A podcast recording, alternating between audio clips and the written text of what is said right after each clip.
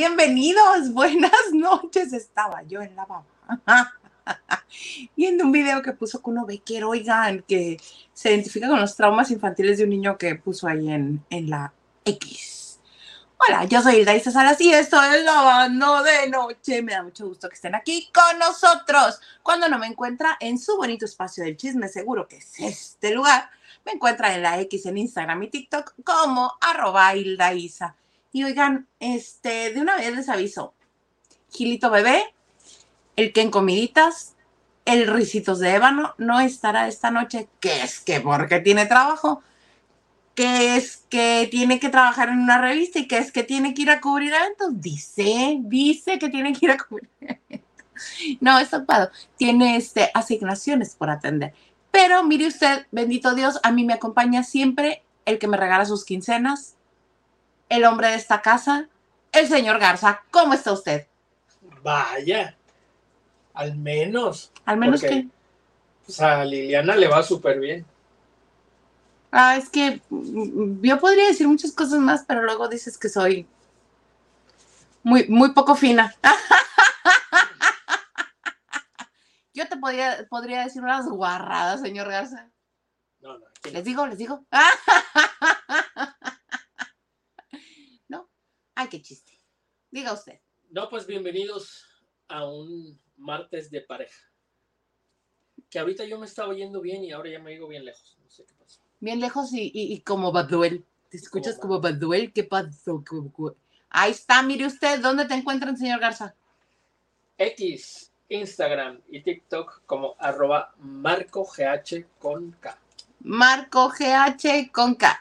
Y mire, si usted está por aquí y tiene preguntas que hacer, hágalas. Hoy va a ser el día en que se le van a contestar absolutamente todas. Todas. ¿A qué horas lava los trastos el señor Garza? No.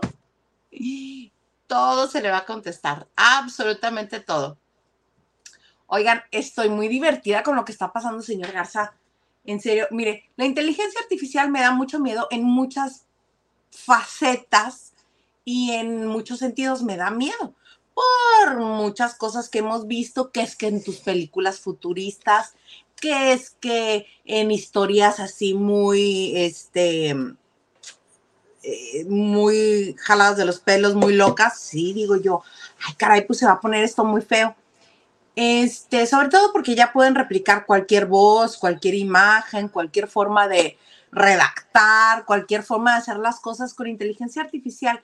Ingresando la información suficiente, le puedes decir, cópiame esta voz, cópiame esta cara, cópiame esta forma de escribir las canciones, cópiame esta forma de dirigirse a la gente. Pues ya le tocó a Bad Bunny. Qué gusto, qué risa me da. Él está muy molesto, pero a mí me causa gracia, porque el señor sí es millonario y hace muchísimo dinero cantando lo que canta. Hay mucha gente a la que no le gusta y considera pues que no es este pues música lo que hace, ¿verdad? Que nada más es, es ruido y aparte de que te habla si te canta a ti que mucho no te le entiende. Este, pues menos le gusta a mucha gente, pero el señor es millonario de su música, de sus presentaciones, de los comerciales que hace. En Estados Unidos es el latino, el hispano más reconocido por los anglosajones. Dicen, claro, a la comunidad latina, si les quiero llegar, yo contrato a Bad Bunny que me represente en imagen y la gente lo va a identificar y la gente va a consumir cualquier cosa que yo necesite promover. Entonces, nos guste o no, el señor es exitoso con lo que hace. Nos guste o no, creamos o no que es música lo que hace, pues el señor es millonario de eso, ¿no? Entonces, alguien muy creativo y alguien muy ocioso, muy con mucho tiempo libre, decidió este, alimentar la inteligencia artificial con la voz, con la voz de Bad Bunny y con la forma de componer las canciones que él canta. Entonces hicieron una canción que suena a él, suena a él y este y pues se entiende como él por el quedamiento a la canción así habla de lo que le va a hacer muchacha este en cuatro no dice los cuatro puntos de que el cuatro no pero sí habla de del momento de la relación íntima, ¿verdad? Y habla de las cosas que habla Bad Bunny en, su, en sus canciones. Y, les digo que está bien enojado porque tiene un grupo de WhatsApp, un grupo, pues una comunidad de, de, este, de seguidores, de fans. Y ahí se comunicó con ellos. Yo dije, bueno, tan ocioso el señor como para estar pendiente de eso. Yo los dejaría que siguieran. Eventualmente todo el mundo se da cuenta que no va a ser Bad Bunny cuando no lo cante en su gira, cuando no haga una presentación con esa canción, se van a percatar que no es él. Obviamente mientras la, la otra gente se va a seguir inflando de dólares con esta canción de inteligencia artificial, pero ya salió este señor enojadísimo y les escribe, les escribió, les dice, hay gente con la que me entiendo y gente con la que no, hay gente con la que conecto y gente con la que no. Igual con él, miren, igualito.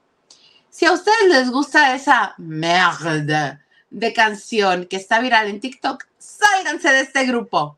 Ahora mismo. Oigan, ¿qué les pasan a estos millennials? Primero Manuel Turizo regañando a la gente y yéndose al concierto porque no quieren dejar de grabar. Y ahora este, sálganse de aquí. No en este mismo momento. Ustedes no merecen ser mis amigos. Por eso hice el nuevo disco.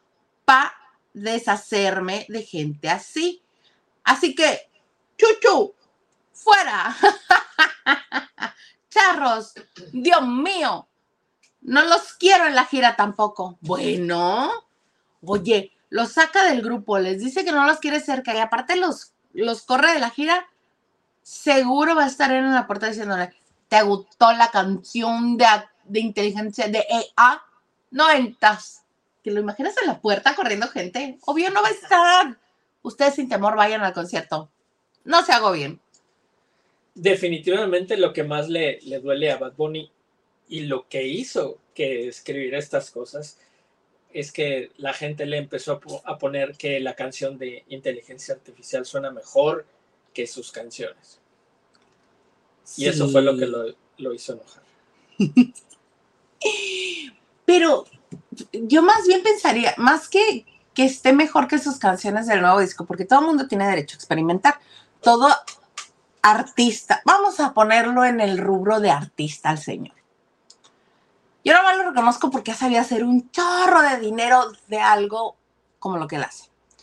Eh, me gusta la de Titi por mero relajito, porque es muy bailable. Canción que sea bailable me va a gustar. Sea buena, sea mala, si es bailable, me gusta. Este, yo más bien creo que es por los dólares que está dejando de recibir. Porque todo eso pudo haber sido para él también. Imagínense a qué escala pudo haberlo ganado. Y no lo está ganando, pues porque es inteligencia artificial. Manito, manito. Ey, tú también hazte unas canciones en inteligencia artificial, nomás ponle, ponle que hable de la relación. del momento, del bonito momento de la pasión. Y ya, con eso te va a este, sacar unas cuantas cancioncitas en inteligencia artificial. Pues ojalá se le pase pronto el coraje a Bad Bunny, porque ya sabes que le da por aventar celulares de los fans también. Ay, sí, se enoja ese señor muy feo.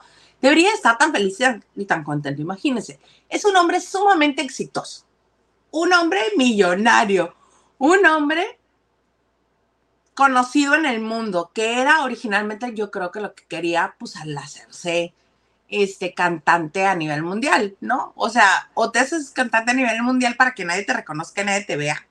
Mm, raro. Este, anda con Kendall Jenner, guapérrima la vieja. Ya. Eh, dirías tú.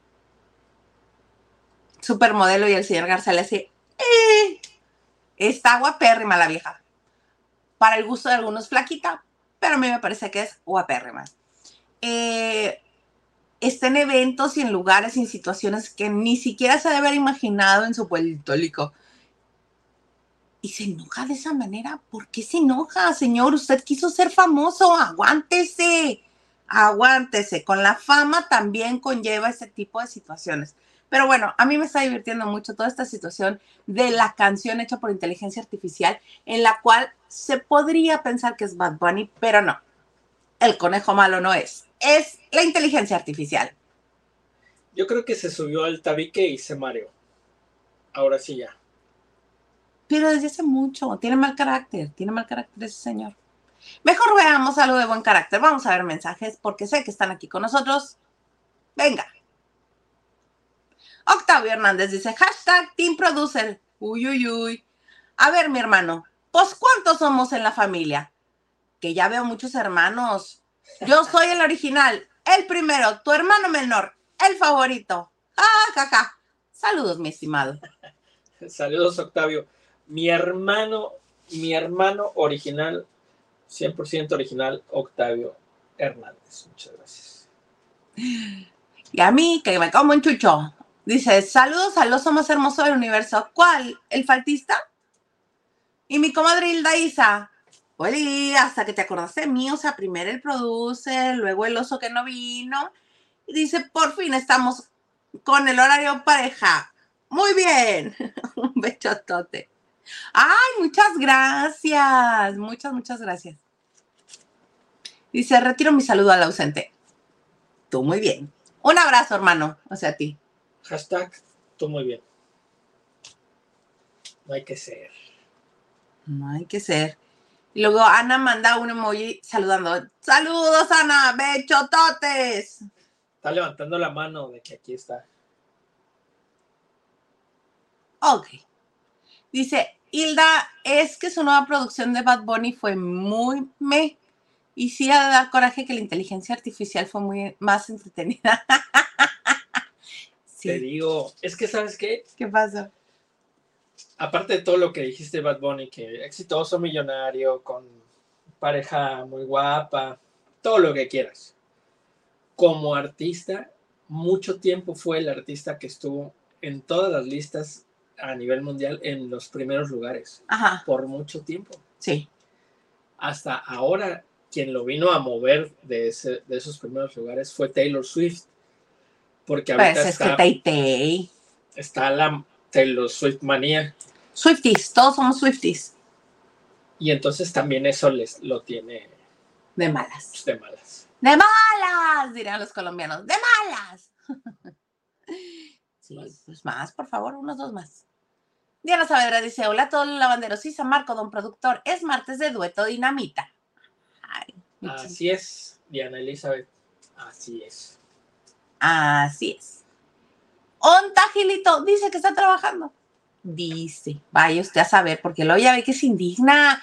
Ese señor se indigna, le dice, es que no vienes, nunca has venido, te vale sombrilla, te vas. Dice, ¿cuándo? ¿Qué te pasa? Yo aquí he estado, aquí he venido. Regaña ese también. Dice, no está tan acá la inteligencia artificial. Al final dice chat, GPT puede que tenga algunos errores mi respuesta. Puede que, pero en este caso la canción, la reacción más bien del conejo malo a la canción creada por inteligencia artificial, artificial es lo que me causa gracia. También un poco va de la mano su molestia de todo eso, porque evidentemente como artista invierte mucho dinero en sus canciones, en sus videos, eh, trabaja, cuando se hacen grabaciones de discos son trabajos a marchas forzadas, trabaja mucha gente, se gasta mucho dinero. Y que llegue alguien y en unos minutos, en un día, haga una canción y, y se reparta en todo el mundo y se haga viral y la gente le diga, suena mejor esto que tú. Es que cualquier cosa suena mejor que Bad Bunny. Perdón. Bueno, peso pluma no. Ahí se van. Pero sí, muchas cosas suenan mejor que Bad Bunny. ¿O a usted qué le gusta más, Bad Bunny o Taylor Swift? Definitivamente Taylor Swift está en primeros lugares. ¿A usted qué le gusta más, Bad Bunny o uno latino? Ricky Martin. No, pero Ricky Martin ya, ya va de salida. Bad Bunny o Nodal. O sea, en cuanto a talento. No a ventas, porque si en ventas sí se lo lleva Bad Bunny. Pues sí. Grupo firme. Grupo firme, que le va muy bien, pero no está, eh, de popularidad no está al mismo nivel que, que, este, que Benito, que San Benito. No, nunca. Jamás, nunca nadie. Por eso no debería de estar tan enojado. Yo lo hubiera tomado, mire, en gracia me hubiera caído porque significa que la gente quiere copiar al más exitoso. Nunca va a querer copiar al que no tiene éxito. Jamás mente. Jamás mente. Pues muy bien. Oigan, cambiando de tema, este, recuerdan que hace unos días, la semana pasada, este, se dio a conocer a través de la columna de Café, que este, que Victoria Rufo y Omar Fayad se estaban separando. Cuando el río suena es que agua lleva. Yo ya dije, me suena lógico, me suena lógico porque hemos visto más Fayad solo en actividades que por lo regular hacía con Victoria Rufo. Pero luego se encontraron a la Queen. Y la Queen los mandó mucho por un tubo. Después a José Eduardo y José Eduardo así de, ¿qué? ¿Cuándo? ¿Cómo? ¿A qué horas? ¿Dónde? ¿Por qué? ¿Yo? ¿Fiesta? ¿Cuál fiesta? y más cosas hacen ruido. Señor Garza, ¿qué decía esa nota que viste? Pues la, salió una nota en el Universal, yo lo leí en el Universal. Ok. Que la Queen estuvo en la mesa caliente. En la mesa. Sí. Ajá. Entonces ahí dijo, pues desmintió lo que, lo que Alex Caffey dijo. Y dice, pues la verdad no sé de dónde salió este chisme. Ay, sí sabe qué se hace. Ya van varias veces que, que sale, que nos divorcian. Dice, pues nosotros nada más nos reímos. Dice, porque además, el día que esto pase, obviamente va a pasar y punto. Si es que pasa. Dice, mi marido dice que él no se divorcia porque no va a cambiar de diablo para vivir el mismo infierno.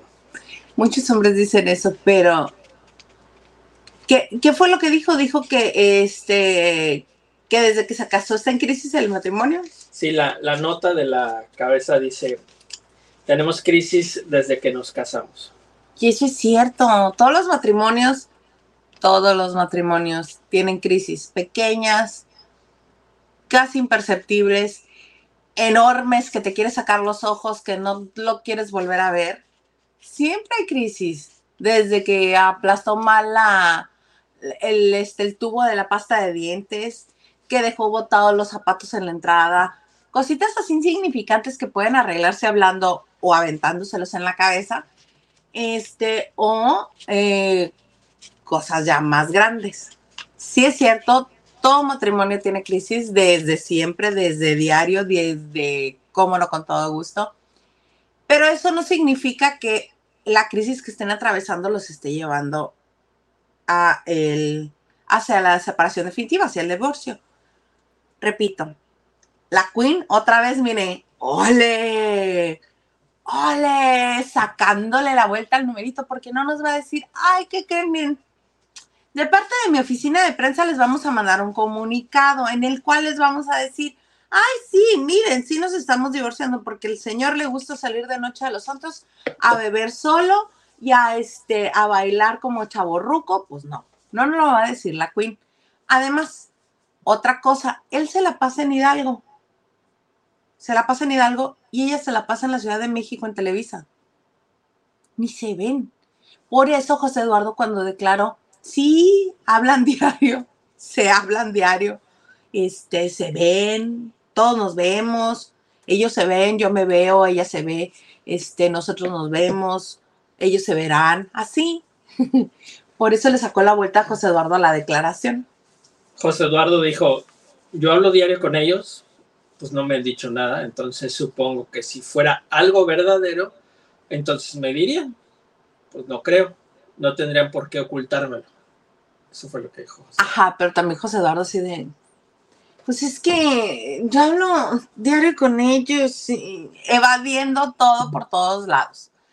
Entonces, eh...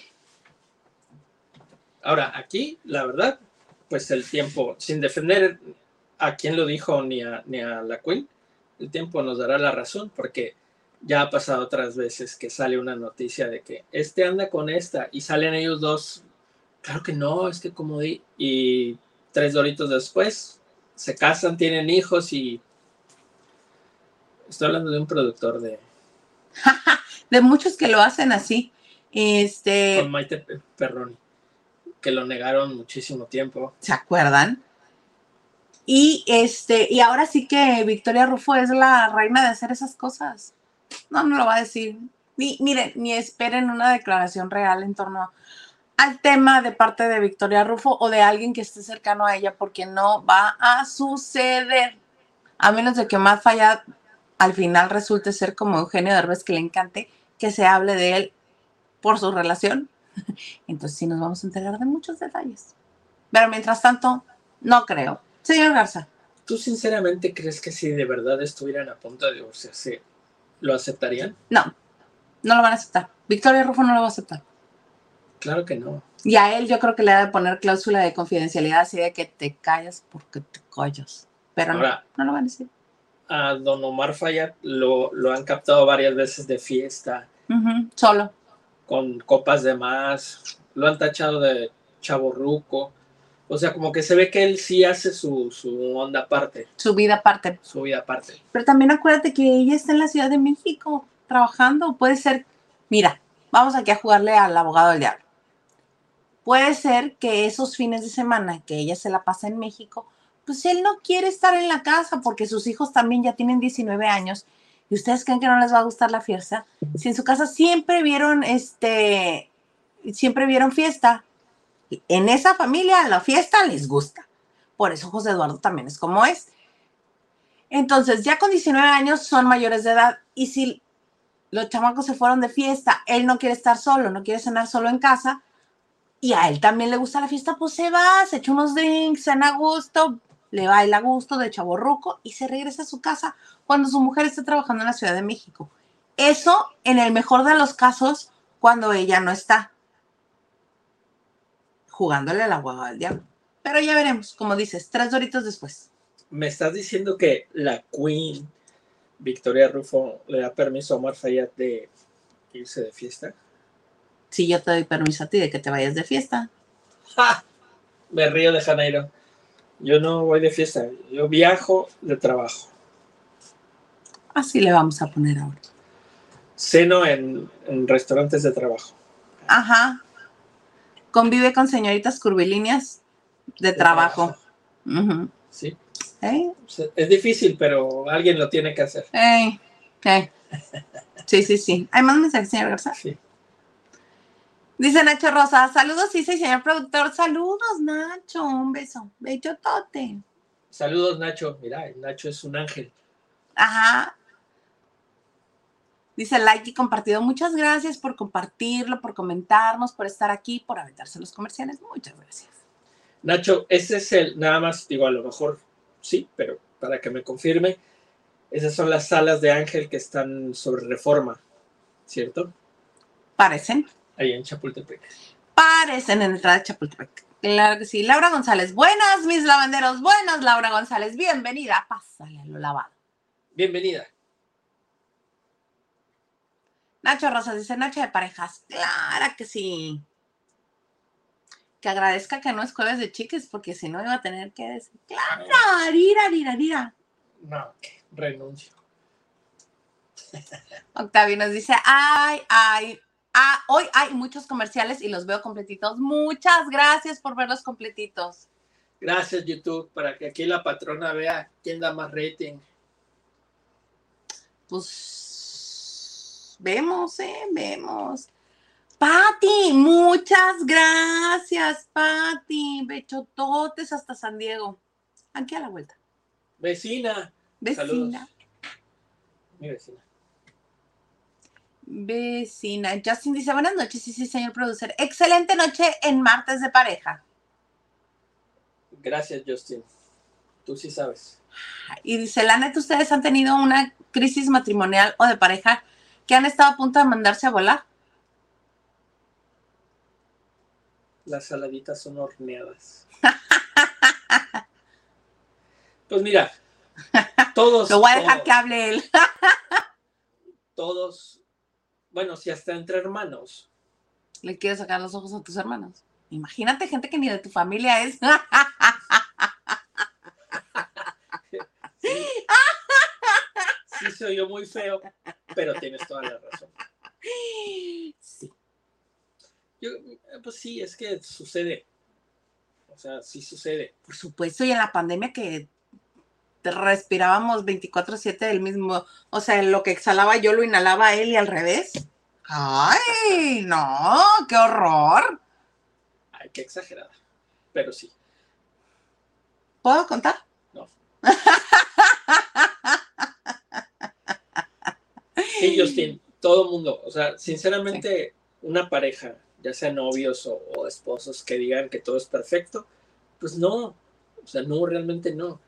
Pero al final, eh, pues El amor es el que manda. al final triunfa el amor. No, pero, o sea, sí, siempre hay crisis, siempre, y sí hay crisis grandes, obviamente. Y hay ocasiones en que fortalece la relación y hay otras en que las termina. El asunto está en identificar qué es lo que quieres. ¿Por qué quieres trabajar para salvar la relación? Y trabajar en eso, en las razones de por qué. Pero Así es. todos, todos pasamos por ahí, a menos de que no ames a la persona y que te valga sombrilla y que estés ahí por otras razones. Si te vale sombrilla, ay, sí, sí, sí, nada pasa. Pero si amas a la persona y, y te gusta tu relación, obvio va a haber crisis, por supuesto. Son dos personas que crecen este, en familias diferentes, con costumbres diferentes, con este con pensamientos distintos de cómo deben de ser las relaciones. ¿Se acuerdan que les he dicho que la terapia debería de estar en la canasta básica del mexicano? Por eso los, los psicólogos son millonarios. Pues el pollo, ¿no? No sabemos. Salud, pollo. Oigan, está empezando el hexatlón. A mí no me gusta el hexatlón. Todo el mundo termina lastimado ahí. Además, es eterno. Entran y entras, entran personas. Ya se acabó este la isla. Estoy muy decepcionada. No me gustó el final, pero ahorita vamos para allá. El asunto es que empezando el hexatlón con estos equipos eternos, el rojo y el azul, tienen ahora al rey del reality. En todos ha estado ese señor.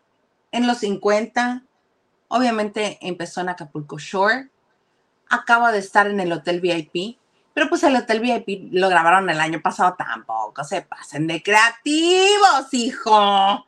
Ahora está en el Hexatlón. ¿Quién es? ¿Quién es, señor Garza? Un tal Yahweh Méndez.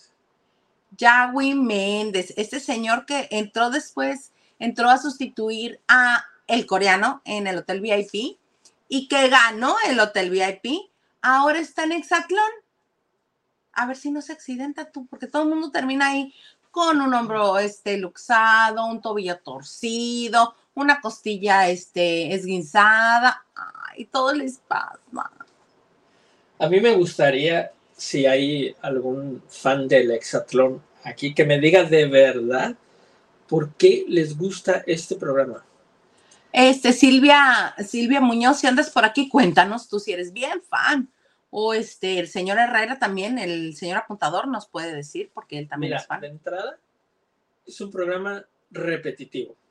O sea, ya en sí, sus juegos son lo mismo siempre, repetitivo, eterno y repetitivo. Y después súmale que están metiendo los mismos y los mismos y los mismos y los mismos. Y entonces ahora los rojos y los azules son eh, los mismos, los que han estado como que los mejores, o no sé cómo le, le están llamando, pero los mismos, los mismos. Maki González también estuvo en Survivor, o sea, en los mismos, es lo mismo, lo mismo, lo mismo. Por eso no entiendo por qué les gusta a la gente estos programas. Mira, ya llegó Silvia 68. Tú nos puedes contar por qué te gusta el hexatlón. A ver, Silvia, por favor. Porfa, Virú. Entonces, este, ¿por qué empieza el hexatlón? Porque ya terminó la isla. La isla, que ayer no hablé de la isla, pero hoy sí les voy a platicar. La isla que no es isla. La isla que no fue isla. Este, me parece que el circuito en el que terminó el programa estuvo muy acomodado para la persona que ganó, porque a lo largo de los eh, programas que estuvimos viendo previos a la final de la isla, a la cual llegaron Andrés, eh, Maite y Wally Gutiérrez, este, pues ya sabíamos cuáles eran los fuertes y, las partes débiles en cuanto a juegos eh, de cada uno de ellos. Y sabíamos que Andrés se los llevaba de calle a todos, porque él era bueno en casi todos los juegos, menos en los rompecabezas. ¿Y qué hicieron? La parte final del circuito pusieron dos rompecabezas uno para acomodar en colores y otro para sacar una caja. No, al final eran dos. cubos amarillos que... Pero ese estaba al principio, era como la tercera, cuarta este, prueba. Me refiero al final. Ah, al final.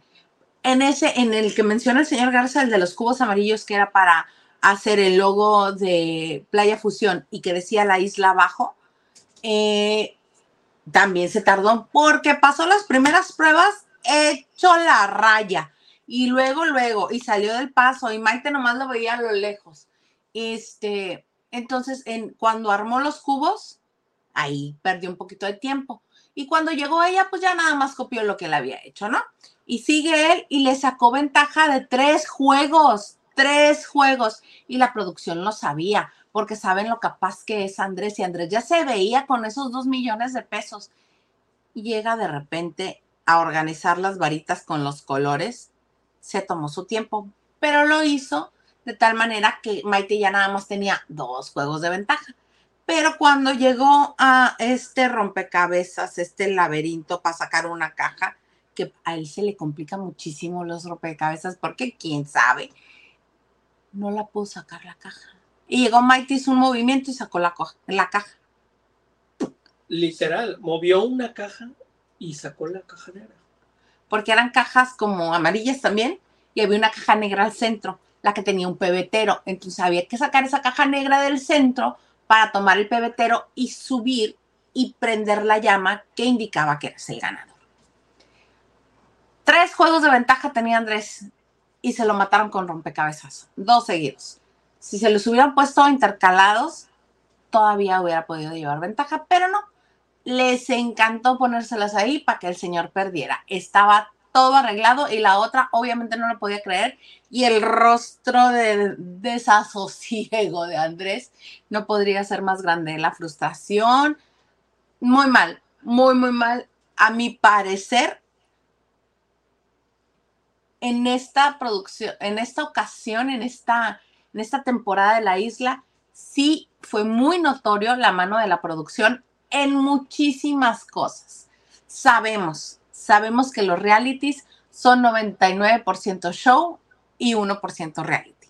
Pero hay ocasiones que se ve más la mano ahí de la producción, está bien el encaje, pero no tan ancho. Muy feo. ¡Ay, me fui! Sí. Ya regresé. se ve muy feo porque va uno perdiendo credibilidad como cada vez que ganaba alguien un auto, se iba, era el siguiente expulsado. Ganó el auto Julio Camejo y se tuvo que estar haciendo un menso ahí para que ganara Maite en las bolitas. Cuando él es muy diestro para encestar pelotitas. Julieta se ganó los 3 mil dólares, al otro día se fue. Adiós. Betsabe se ganó 5 mil, al otro día se fue. Julio se ganó el coche, al otro día se fue. Y Alexia. Alexia se gana otro coche y al otro día se fue. ¿Ah, sí? Premio de consolación. te doy tu carro y te vas. Exacto, así pasó.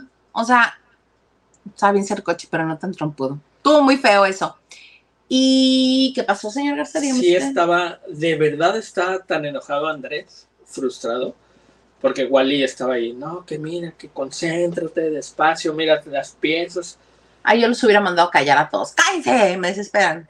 Y Andrés dice, no se puede, no se puede mover. y voltea a ver que Maite ya está. Arriba prendiendo el bebedero. Y del alma le salió a Andrés decir, ya no se puede, ya valió más. ya valió un pi. Sí. Pues sí. Sí. ¿Y si valió? Y si valió porque ganó Maite. Yo ganó Maite. Ganó Maite. Que no me cae mal. Yo también le iba a Andrés. De hecho, yo desde que empecé a ver el programa dije, voy a ver cómo gana Andrés. Literal, ¿eh? O sea, era lo que todo el mundo estaba esperando. No, no fue así. No fue así. No sucedió. Pero bueno, mira, creo que ya hay respuestas de por qué ven el hexatlón y por qué les gusta el hexatlón, señor Garza. ¿Me puedo ir por orden? No por comentario. Por aprovechar que estamos aquí en este. Ahí está. Diana dice, lo dijo Horacito, que hay sendos tacos de ojo para la TV y coincido con ello. Pues sí, pero igual en el fútbol americano, en la NFL, igual en, en muchas cosas. Debe de haber algo más, además de los cuerpazos. Gustavo, Gustavo de Rodríguez, hola, dice, el hexatlón es lo mismo que la isla. Solo las dos primeras fueron buenas y porque eran novedosos. Desgastan el reality. Sí, yo estoy de acuerdo. Yo también, y siempre lo digo. Televisión Azteca se encasi, encuentra tantito rating. Se engolosina. Y ahí se quedan. Y le diría Lili, estiran el chicle.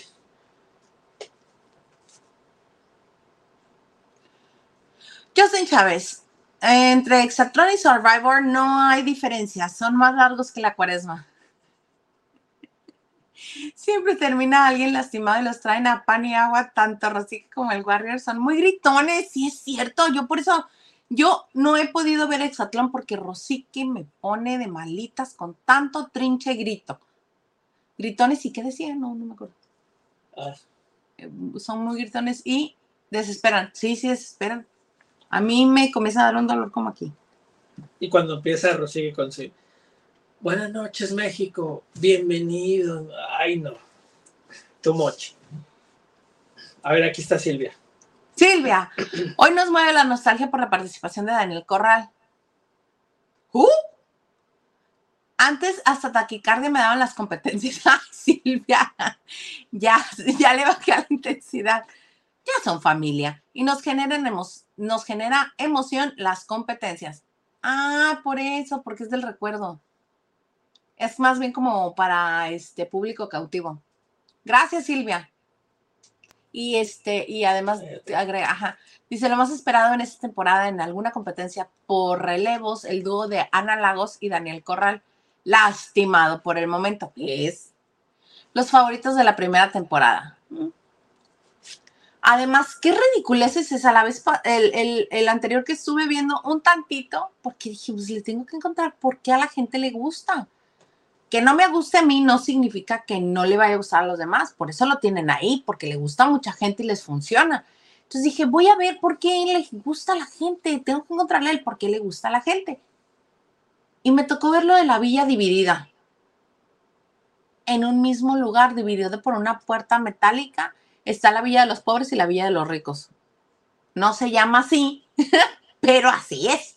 Porque en uno tienen mm, camitas, recamaritas, este, en contenedores, así lo tenían.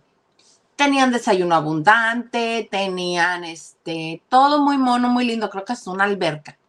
Y este, y del otro lado es así, casi, casi tengan, cosechen lo que puedan. Aquí están sus instrumentos de trabajo. Tienen agua y cereal. Una lechita, agua y cereal, dije. Entonces sí está muy raro Exatlón, muy, muy raro. Gracias por su opinión. Pero es lo mismo y lo mismo y lo mismo. Y salen dos y entran otros dos y si no sabes en qué momento pues ya va a terminar porque pues siempre están renovando y renovando y renovando. Oye, estoy que me acaba de caer este un balde de agua. Ahora sí ya son los rompimientos en, en en la época moderna, el amor en época de Internet. ¿Qué pasó? Hace...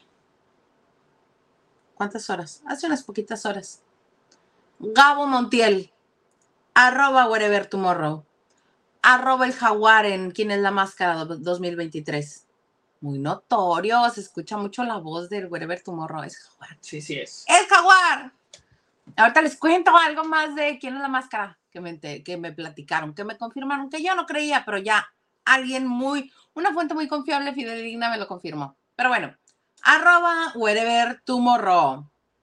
Como algunos de ustedes ya sabrán, Fernanda y yo terminamos nuestra relación. ¿Cómo se llama? Fernanda Blas. Fernanda Blas. Los dos tenemos formas distintas de pensar y decidimos que lo mejor era seguir cada quien por su lado. ¿Cómo wherever? Formas distintas de pensar. Ella pensaba que debían casarse y tú que no. ¿O cómo? Hace más de seis años iniciamos con la relación y también iniciamos un canal junto en el que ustedes pudieron conocer más de nosotros. Les agradecemos por apoyar ese y varios de nuestros proyectos y por eso también creemos que es mejor hacérselo saber y que no quede a la especulación. Muchas gracias, señor Wherever.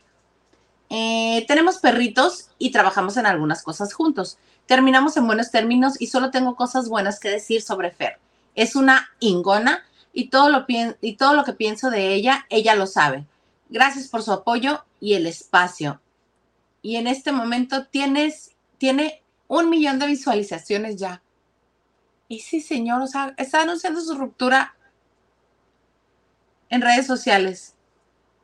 Y le ponen una foto de ellos como en una kermés o en un... Ah, no, es como en una boda que te dan velitos así en el... Pepe, pepe, pepe, pepe, pepe, pepe, pepe. Y trae ella velito y es y, un ramito y se están besando y todo, pero no, hombre, ¿qué pasó? Mira, no me creas. No te creo. Yo no sé. Tómamelo a chisme. Tómamelo a chisme. Pero Fernanda, cuando estaba en la casa de los famosos, en pleno auge, auge, que estábamos todos ahí prendidos, ese reality sí funcionó por el mero chisme. Sí. Fernanda se metió tanto, se metió tanto en las redes sociales defendiendo al Team Infierno, a Wendy, que se peleaba con la gente que no apoyara al Team Infierno, ni a Wendy, y se la pasaba argüendeando en X. Yo creo que de ahí viene un poco el, rompimiento. Porque.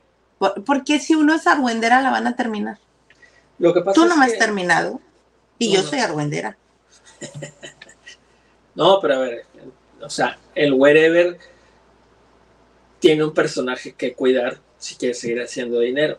Entonces no se puede permitir que su novia, su pareja con la no se casaron, pero pues con quien vive, esté haciendo esos disfiguros en redes sociales. Porque de verdad, hasta de groserías. ¿Qué? Se metió muchísimo en ese tema. Muchísimo. Se enganchaba y, y se peleaba y defendía al Team Infierno y defendía a Wendy es más, la fiesta esta que le hicieron a Wendy. Ajá.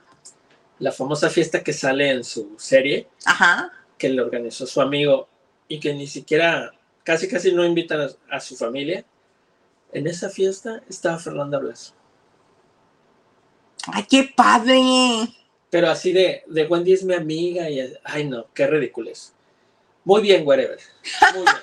¿Me puedes poner el mensaje de Gustavo de Rodríguez? Pienso igual pienso igual. ¿Cómo, manito? Después de seis años entero que piensan diferente. ¿Qué te la sacaste en una rifa? Amo ese meme. La de no, mi amor, cuando te quejas de que soy una tóxica, no, mi amor, yo no te salí en una rifa, tú me escogiste. Igualito. Muy bien, Gustavo, sí es cierto. Sí. Él la conoció, no, no se la asignaron. No, no es como que hubiera, no es como que fue a casados a primera vista y ahí se la dieron, ¿no? bueno, la verdad es que siempre, desde que empezaron a andar, Fernanda era como que ya quería ser youtuber, pero no era muy conocida, no tenía mucho éxito y la verdad es que se le fueron bien grueso porque la gente empezó a decir que, pues, que andaba con él para, para figurar.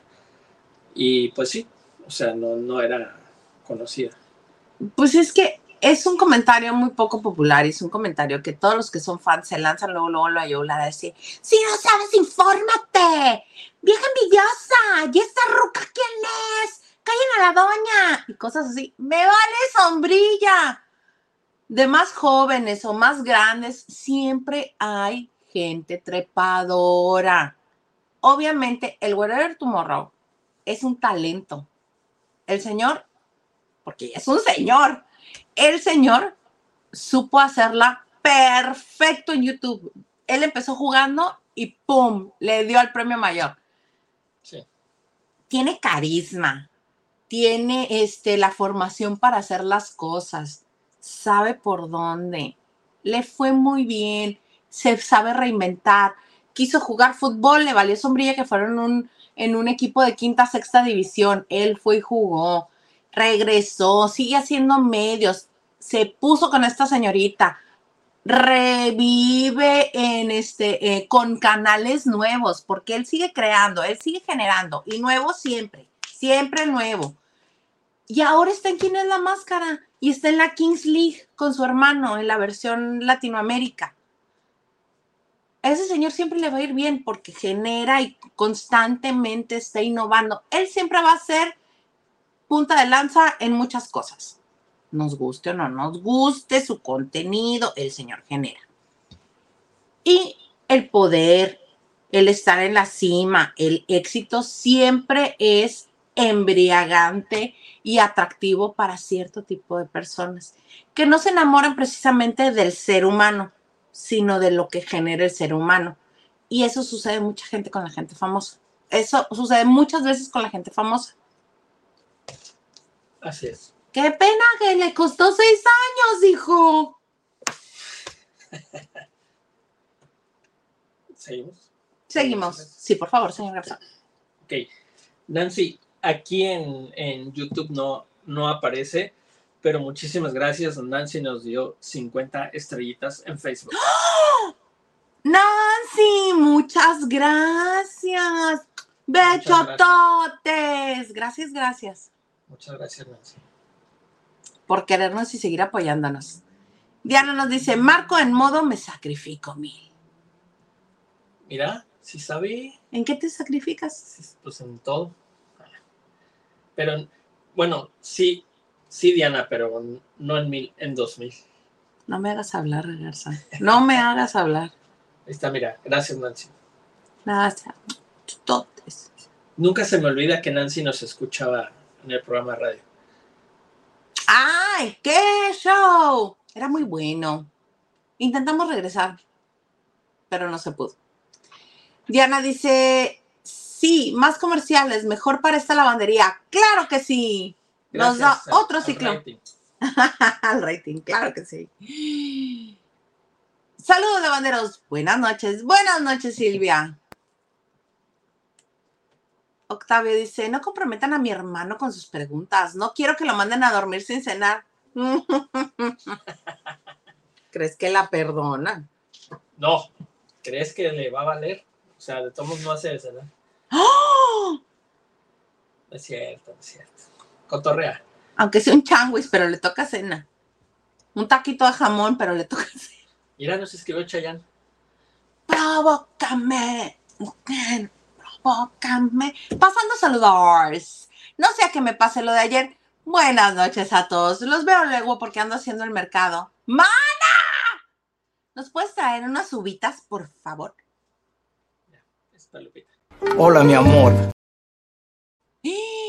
La Liliana se va a enojar que le estés poniendo su mensaje a, a, otra persona. Cualquiera no, Lupita, cualquiera no. A otra persona. Se va a enojar la Liliana de todes, dice.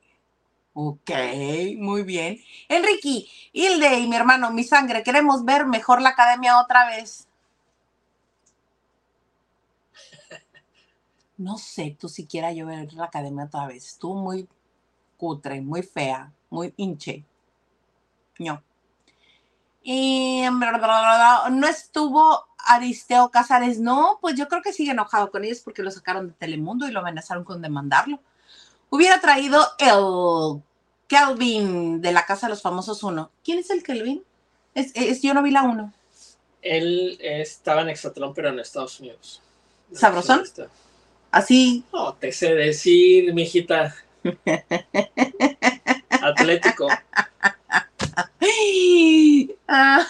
o sea, hay gente que dice, yo he escuchado a mujeres que dicen, es que tú como hombre puedes decir que sí está guapo. Sí.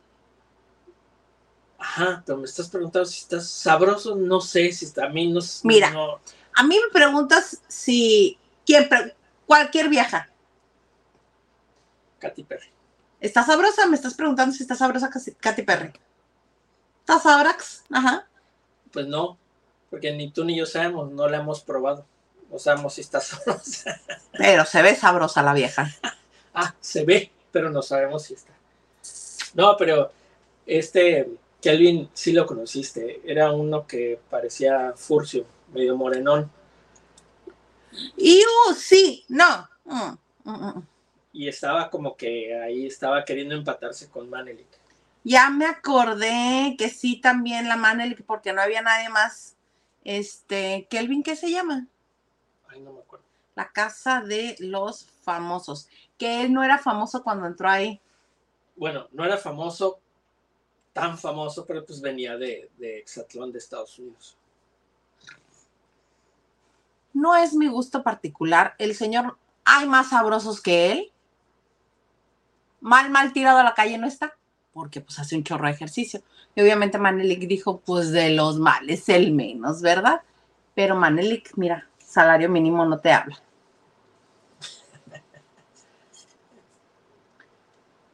Eh, Silvia dice, sí, esta temporada están divididas las villas por vidrio, ahora por vidrio. Esta vez se mirarán los unos a los otros así de, mira, pobre, me voy a comer esta fruta riquísima y tú no. Oh, y también tienen un teléfono para hablar entre equipos si quieren. en la cárcel están. Dice Diana, whatever no es precisamente un adones y se estará cotizando.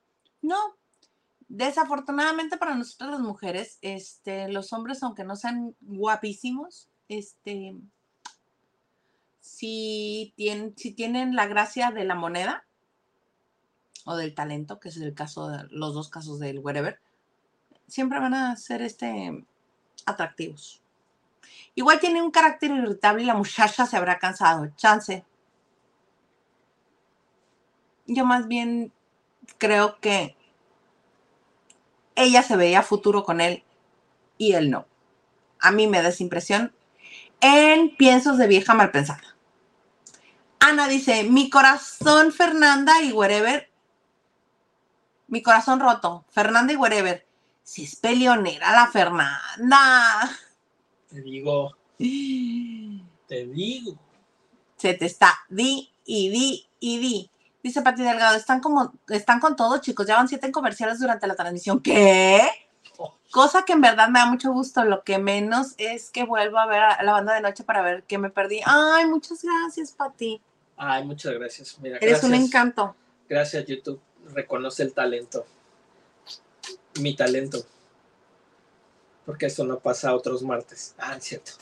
Tengo talento, mucho talento, dice el señor Garza. Oigan, eh, esto hay gente que no le gusta porque se corta la, transmisión, pero esto YouTube lo hace en automático.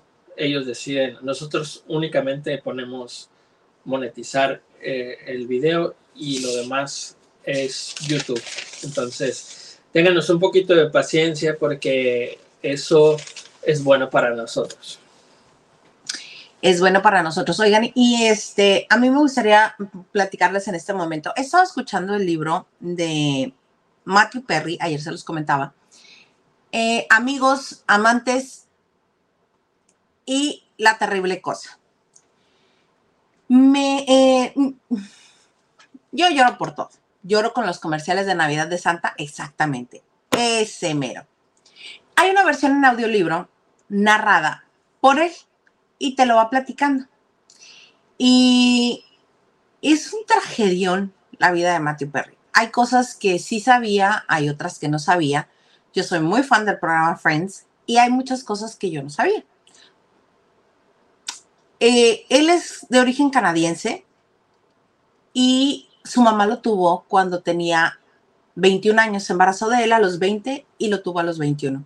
Sus papás se conocieron en una fiesta de coronación de eh, mis universidades en Canadá, eh, por ahí de Montreal, de Toronto, porque este, su mamá fue reina de belleza de esas de eh, la universidad y que buscaban una beca y así. Y su papá era parte del grupo que invitaron a amenizar la fiesta de coronación. Ahí se conocieron, el romance, beso y beso, nació Matthew Perry. Entonces, eh, intentaron la vida en pareja, pero no funcionó porque obviamente eran muy jóvenes. Y por palabras de él, dice que a la vuelta de los años se dio cuenta que sí, su camino no era juntos. Pero cuando él nació era un niño que tenía problemas en el estómago, al parecer, y que no se los encontraban. Y por eso es que lloraba y lloraba y lloraba y lloraba mucho. Y dice que su mamá a los 21 años pues no sabía qué hacer con él y no sabía cómo, cómo este, lograr este, calmarlo de tal manera que dejara de llorar. Eh, que supuestamente le hicieron muchos estudios y que no salía, y que no salía, y que no salía, y que no salía. Y fue al doctor y el doctor le, le dijo, pues señora, vamos a darle un medicamento al niño para que deje de llorar. Pero usted dirá, un, este, una manzanillita con un poco este, de lavanda para que se relaje el niño, unos siete azares, algo así. Un este, ¿qué otro té es para relajar? Una valeriana. No, le dieron un medicamento que se llama fenobarbital. A los dos meses de nacido le, le recetaron fenobarbital que es un medicamento que en la actualidad se da para la gente con convulsiones. Se lo dieron a él desde bebé, que es de los opioides y obviamente causa pues un apego, ¿verdad? Dice él en su, eh, en esta, en ese memoir, en este libro en el cual él recuerda sus memorias, este, que no culpa a sus papás que 7 millones de dólares invertidos en terapia después sabe que no es culpa de ellos porque no sabían y era su forma de, de tratar de darle un poco de alivio a él como bebé, pero que no sabían que eso le estaba haciendo daño y que no los culpa porque sabe que no lo hicieron con mala intención. Dice este que una cosa llevó a otra y el papá dijo, ¿saben qué? Yo quiero ir a hacer mis sueños como actor, me voy a Hollywood. Este, y que se fue y que a él nada más le dijeron, tu papá se fue a trabajar, tu papá se fue a trabajar y no regresó. Que cuando pasaron seis meses y que el papá no regresaba, dijo, no, pues este señor ya se fue por cigarros. Porque antes de irse a Estados Unidos, a, California, a buscar su sueño de ser actor, fue y los dejó, tanto a la mamá como a él, en la casa de los papás de su jefecita Shula, o sea, en casa de sus abuelos. Y como su mamá tenía que ser madre y padre a la vez, era madre soltera, tenía que mantenerlo, pues ella trabajaba todo el día y él realmente se crió con sus abuelos, que su abuelo fue el que le enseñó a jugar tenis y que le enseñó muchas cosas de la vida, pero que él siempre creció con un este con un vacío y con una, con una necesidad de que no, lo que no lo abandonaran, que él sentía que lo abandonaba la gente que lo abandonó su papá, que él sentía que su mamá al irse a trabajar largas jornadas también lo abandonaba. Al grado que cada vez que pasaban aviones sobre su casa, les decía, ahí va mi mamá, va a regresar, ahí va mi papá, va a regresar. Entonces, que era este, este abandono el que siempre sufrió y este, que la mamá terminó trabajando de asistente personal de Pierre Trudeau que en aquel tiempo era el primer ministro de, Canadá y que por la belleza de la mamá, pues todo mundo este, quería andar con ella porque además pues salía en los noticieros, en los medios de comunicación, porque siempre estaba pegada al primer ministro de Canadá, ¿no? Entonces que también tuvo varios novios y que cada vez que, este, que cuando tenía novios nuevos la mamá también decía, ahí va John, ahí va Mike, ahí va George, dependiendo del novio que tuviera, porque él sentía que cada vez que alguien viajaba lo abandonaba, ¿no?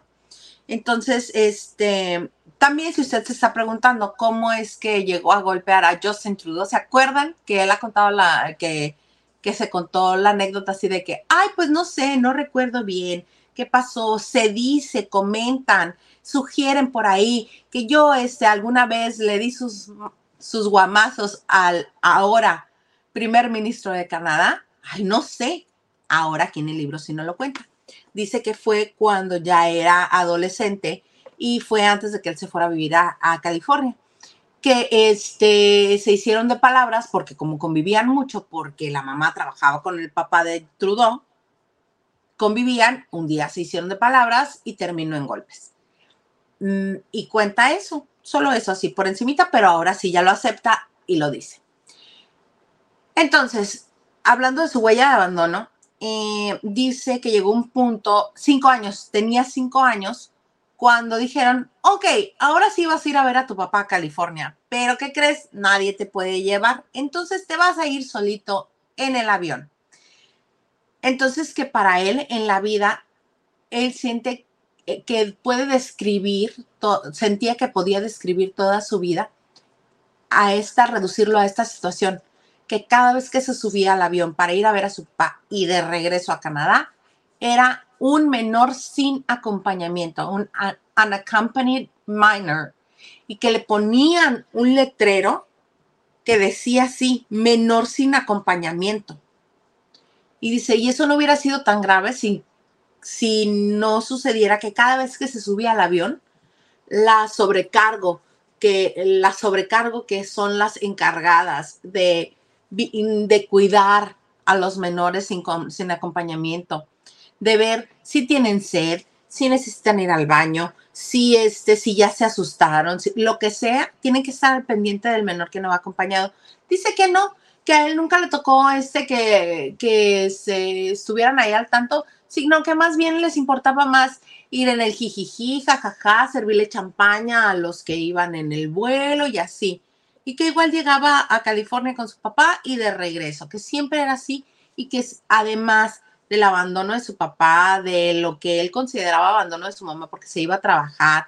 Este, lo del avión era terrible para él y que de hecho este libro así se iba a llamar, Menor sin acompañamiento, Unaccompanied Minor.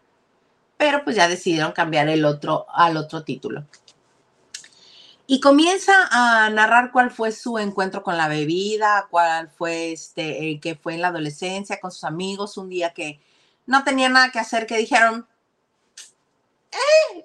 Una, una no es ninguna, órale, que jijiji, jajaja, y que hasta alguien que terminó devolviendo el estómago y que sin acordarse nada, que no entendían ellos lo que pasaba, sino que años después, cuando estaba ya viviendo en California con el papá, llega el papá de una filmación, se sirve una bebida y le dice, este, moviendo el vaso, este es el mejor momento del día. Entonces él asoció que la felicidad estaba pues en eso que el papá estaba tomando. Y cómo no, señor, pues salud, ¿verdad? Y eso se junta con el accidente de jet ski que tiene más grande como adulto que se lastima y que le recetan este, medicamentos para el dolor. Pero hace unos interludios en los cuales nos cuenta cómo estuvimos a punto de perderlo muchos años antes, porque estando en una clínica, en una casa de rehabilitación, se comenzó a sentir muy mal del estómago, pero morir. Y pide que lo lleven al hospital y no lo dejaban salir. Los que lo estaban cuidando y los que estaban cuidando el lugar eh, no la dejaban salir porque creían que quería ir a buscar, pues qué, cómo seguirle la fiesta. Dijeron, no, no, no, es que tú vas a ir a buscar sustancias indebidas, que me estoy poniendo muy mal. Y que la que fue su asistente hasta que ya no estuvo con nosotros, él la conoció en otra rehabilitación. Entonces ella sabía perfectamente que él no iba por eso y que tuvo casi, casi que atropellar a los que estaban interponiendo para poderlo llevar al hospital y que cuando llegó al hospital le dijeron, usted llega un, minuto después y no la cuenta, que estuvo en coma varios días, que tuvieron que ponerle una bolsa externa para hacer sus necesidades y que fue lo peor que le ha pasado en la vida, que, que le fue lo peor que le pasó en la vida. Perdón, sigo hablando en presente por el personaje que nos regaló en Friends y que se siente como que no se ha ido. Ah, Entonces que a raíz de eso fue que el terapeuta le dijo, ¿quieres de por vida esa bolsita externa? Síguele con lo que te estás metiendo. Si no, tienes que regenerarte porque estas fueron dos semanas las que tuviste que traerlo conscientemente, porque estuvo más semanas en el hospital, creo que seis, este, pero cuatro en coma. ¿Y quieres seguirle? Síguele, pero esa bolsita va a ser definitiva, no te la van a quitar nunca. Y por eso decidió limpiarse, decidió dejarlo todo por la paz. Y esa es eh, una de las ocasiones que más en serio tomó la rehabilitación que lo intentó muchísimas veces, que tenía su grupo de ayuda, entre ellos Han Casaria, él estaba ahí, iban a sus reuniones de AA, AA, y se apoyaban. Él hizo una casa este, de rehabilitación en Malibú y dice Han Casaria que ayudó a muchísima gente. Pero precisamente por esta huella de abandono que él habla muchísimo en el libro, este, lo seguiré leyendo, le seguiré dando detalles, fue que él, este, él fue el que terminó a Julia Roberts, porque dice que él no se sentía lo suficiente para ella, sentía que no estaba completo para darle todo lo que ella merecía y todo lo que ella necesitaba.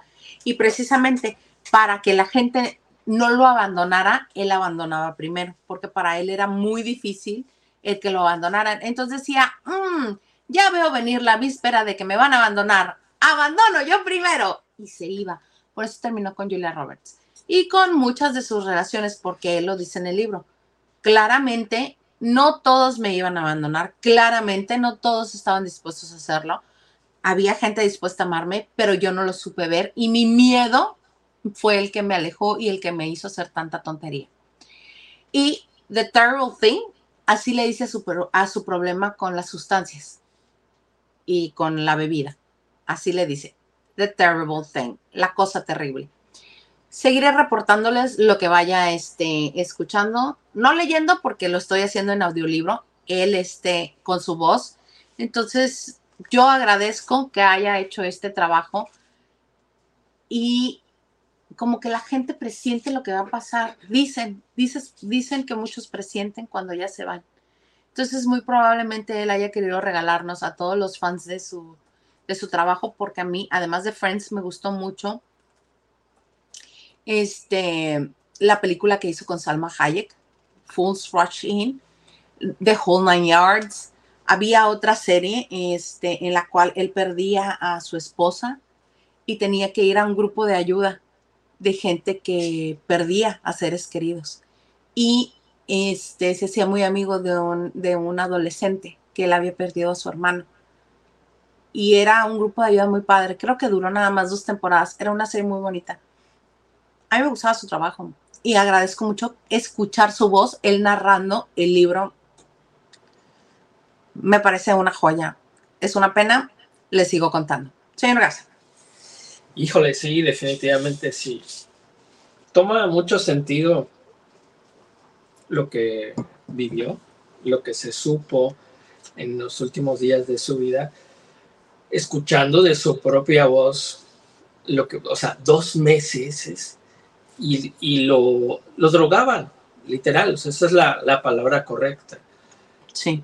Y tener ese, esa sensación de abandono desde niño, qué terrible, qué terrible, pero qué, qué oportunidad para todos poder escuchar este audiolibro con su propia voz. Sí, eh, Estoy buscándoles el nombre de esta serie porque es una serie muy linda, muy, muy linda. Creo que se llama Mr. Sunshine. Déjame ver. Creo que sí. Creo que sí. Muy linda, porque te digo que él había perdido a su esposa en esta serie. Había perdido a su esposa y justo a las 3.23, 3.21, este, todas las noches él se despertaba porque ella lo despertaba este, y ves otro lado, mm, obviamente tiene comedia, pero era comedia como con humor más negro todavía que Chandler. Y era muy buena serie. Y qué impresionante también saber de su propia voz que se gastó más de 7 millones de dólares en su rehabilitación. En su reality. 7 millones de dólares, claro. Impresionante. Impresionante. Pues muy bien. ¿Hay algo más, señor Garza? Sí. Marisela Barrera, hola, dice Hilda Isa, yo nunca había visto la isla, empecé a verla al principio, sí me gustó y mis gallos eran Julieta y Andrés, pero, je- pero dejé de verla demasiado bullying, demasiado bullying. Esa Julieta era tremenda también. Julieta, esta, ay, Betsabera, la peor de todas. Este, sí había mucho bullying. Irving, súper bulero. Este, ¿Cómo? bulero. Ah. Bu, bu, bu, bu, bu, bu, bu, bu. Y dice, Calvin, Kevin, el vaquero, está en esta temporada de Exatlón USA y pone este emoji con ojitos de corazón. Maná. Ahí también están reciclando ahí- allá. Pues yo creo que Exatlón es el re- reality del recicle, ¿no? Pues sí. Saludos, Marisela. Hace mucho que no nos escribías, ¿eh? Bienvenida. De todo un poco dice, Exatlón, debut, 1.5 millones tuvo. Le va muy bien. Pero va a bajar. Ajá. Porque en el estreno siempre es así. Enrique es al que Manic le decía que el vincito. sí, sí, sí, ya me acordé. Gracias. Y dice, vean la entrevista de Adela al tío Richie, está buena. Voy a comisionar al señor Garza. No, fíjate que a mí me gustaría, y de hecho me la estoy aguantando, pero porque yo a Adela Micha ni con chochos. ¿En serio? No, A mí hay algunas cosas que sí, pero no, no, no, no, no, yo prefiero, es combinación de dos males. prefiero no saber qué diría el tío Rich. ¿A quién comisionamos? ¿A la Liliana? Eh, comisionemos a la Liliana. Diana Saavedra dice, me agrada que no fuiste al lugar común que le he escuchado a otros cuando hablan de Matthew Chandler. Si esperamos más del libro. Sí. Sí, sí, sí. Está fuerte. Es que es muy fuerte, sí, es muy triste. O sea, el tema es fuerte, pero, o sea, acaba de fallecer.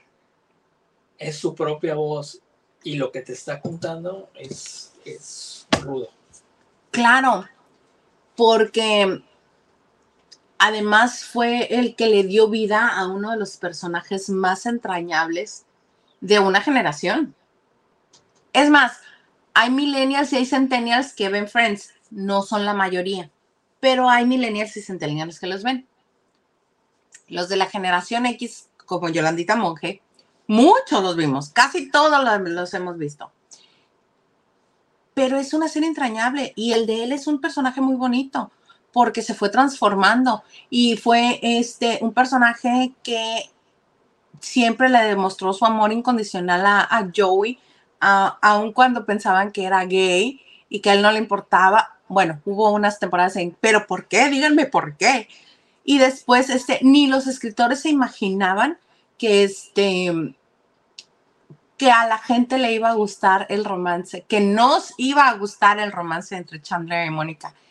Y fueron trazando Chandler de una manera en el que se volvió ese esposo amoroso que apoya, que impulsa a su esposa, que le aplaude. Hay una escena muy curiosa que, que está Mónica muy preocupada. Ah, en, el, en la puerta que nunca nadie ha abierto en el, en el, en el departamento de, de Mónica.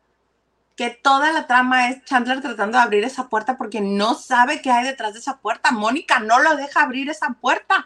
Entonces, cuando definitivamente, cuando ya la puede abrir, porque mete la tarjeta de crédito y se le va del otro lado, eh, porque según él ahí puede estar Richard escondido, que es el personaje de Tom Selleck, y le dice, Richard, Richard, si estás ahí, pásame mi tarjeta de crédito.